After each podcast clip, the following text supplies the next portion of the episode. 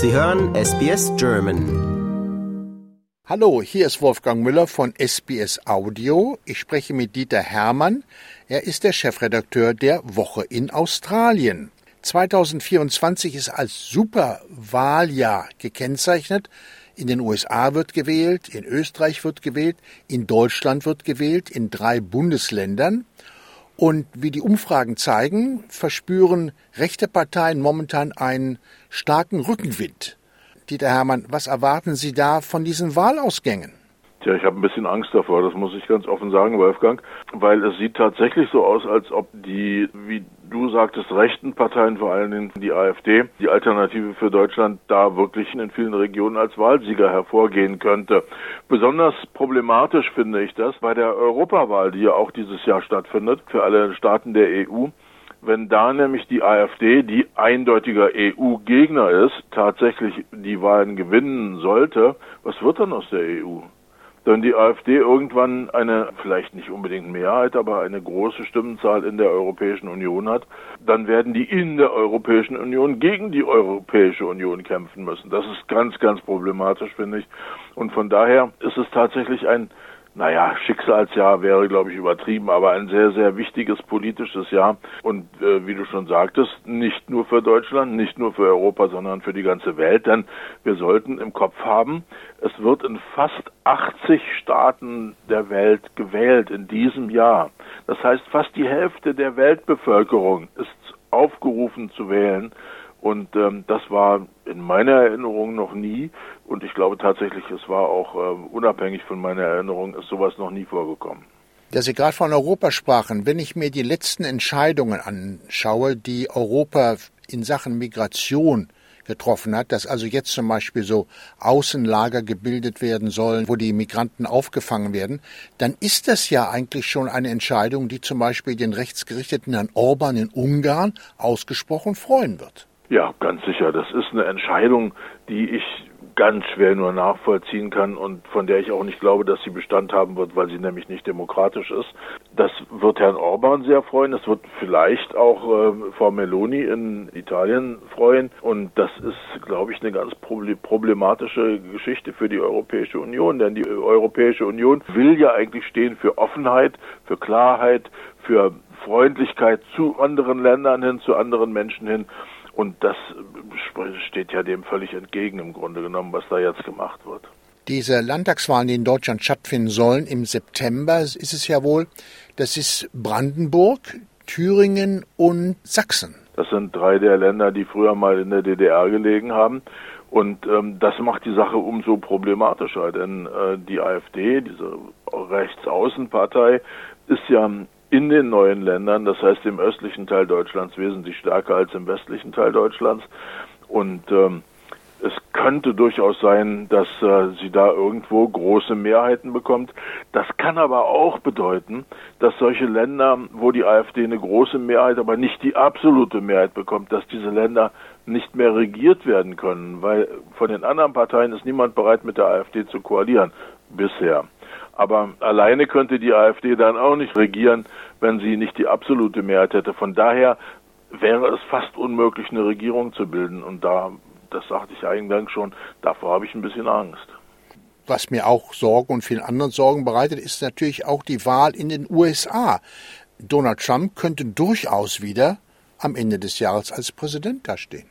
Ja, es ist völlig unvorstellbar im Grunde genommen. Dieser Mann, der so viel in aller Öffentlichkeit lügt, wie es noch nie ein Politiker vor ihm getan hat. Und dieser Mann, gegen den so viele Gerichtsverfahren laufen und äh, der auch schon verurteilt ist in einen, einigen dieser Gerichtsverfahren, der bewirbt sich doch tatsächlich allen Ernstes um die, um die Präsidentschaft und er wird von ganz vielen Leuten unterstützt und das ist das, was alles noch viel unverständlicher macht. Also der Typ der Herr Trump könnte tatsächlich wieder wichtigster Regierungschef der Welt werden. Und was dann passiert mit den USA, ob das dann ein Failed State wird, das weiß keiner, aber so richtig gut gehen wird das nicht. Ja, irgendwie muss man sich ja wirklich Sorgen machen um das Weiterbestehen der Demokratie schlechthin. Denn Sie sagen, 80 Ländern wird gewählt, das heißt ja keineswegs, dass da demokratische Parteien und demokratische Regime unbedingt die Oberhand behalten. Auf keinen Fall. Also, dass da gewählt wird in 80 Ländern heißt noch lange nicht, dass da auch demokratisch gewählt wird. Da werden Wahlen ausgeschrieben und bei vielen, vielen dieser Länder, da bin ich mir völlig sicher, steht das Ergebnis schon lange vorher fest. Denken wir doch nur an Russland. In Russland wird auch gewählt. Die gesamte Bevölkerung ist zu den Urnen gerufen und wir wissen alle heute schon, dass Herr Putin Präsident bleiben wird.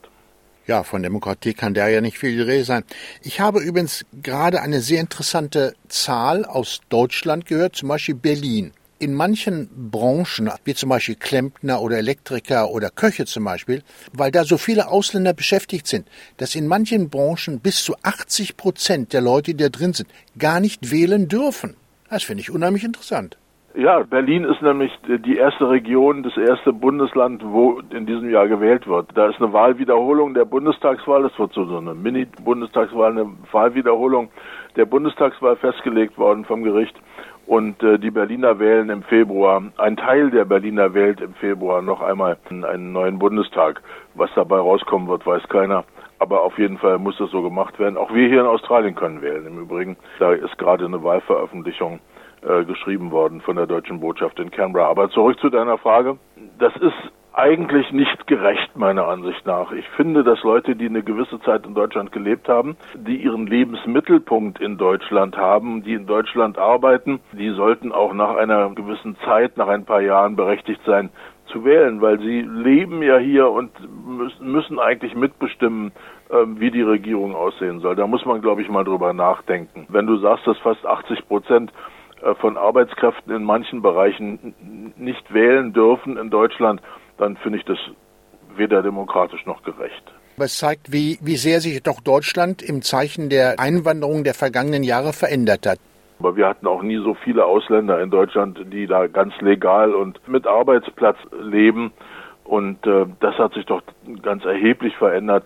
Ich erinnere mich, als ich jung war und die ersten Italiener gesehen habe, die Gastarbeiter, wie es damals hieß, war ich ganz erstaunt, dass die so ein bisschen anders aussehen und dass die auch eine ganz andere Sprache sprechen. Und das ist ja immer mehr geworden, immer mehr, vor allen Dingen viele Türken sind nach Deutschland gekommen. Und jetzt kommen halt all die Menschen dazu in Deutschland, die Asyl beantragt haben oder Asyl bekommen haben im Land. Und ähm, ich kenne keine Prozentzahl, aber ich glaube, dass der Prozentsatz der gebürtigen Ausländer in Deutschland sehr, sehr hoch ist. Ja, und Migration ist ja das Nummer eins Thema bei allen diesen Wahlen, auch in Amerika, aus Mexiko kommt und natürlich in Deutschland. Und das ist ja auch die Bewegung, die den rechten Kräften in den Umfragen diesen Rückenwind gibt. Ja, absolut, weil die rechten Kräfte sind ja grundsätzlich gegen irgendwelche Migranten und ähm, ein großer Teil der Bevölkerung anscheinend auch, vielleicht auch, weil sie nicht gut aufgeklärt sind, das weiß ich nicht. Und äh, das stärkt den, den Rechten auf jeden Fall den Rücken. Im Übrigen in diesem Zusammenhang, was diese Wahlen in diesem Jahr, was fast all die Wahlen in diesem Jahr speziell macht, ist, dass wir inzwischen eine ganz hervorragend entwickelte künstliche Intelligenz haben für Computersysteme. Und mit KI, wie man es ja kurz nennt, künstliche Intelligenz, werden fast alle dieser Wahlen massiv beeinflusst werden. Davon können wir ausgehen. Das haben wir vorher noch nie erlebt. Und keiner weiß, wie man damit umgehen wird in Zukunft. Da gibt es schon viele Aspekte, über die man sich Sorgen machen musste für dieses Jahr. Aber momentan, ich bedanke mich bei Ihnen, Dieter Hermann. Das war ein sehr interessantes Gespräch. Vielen Dank, Wolfgang.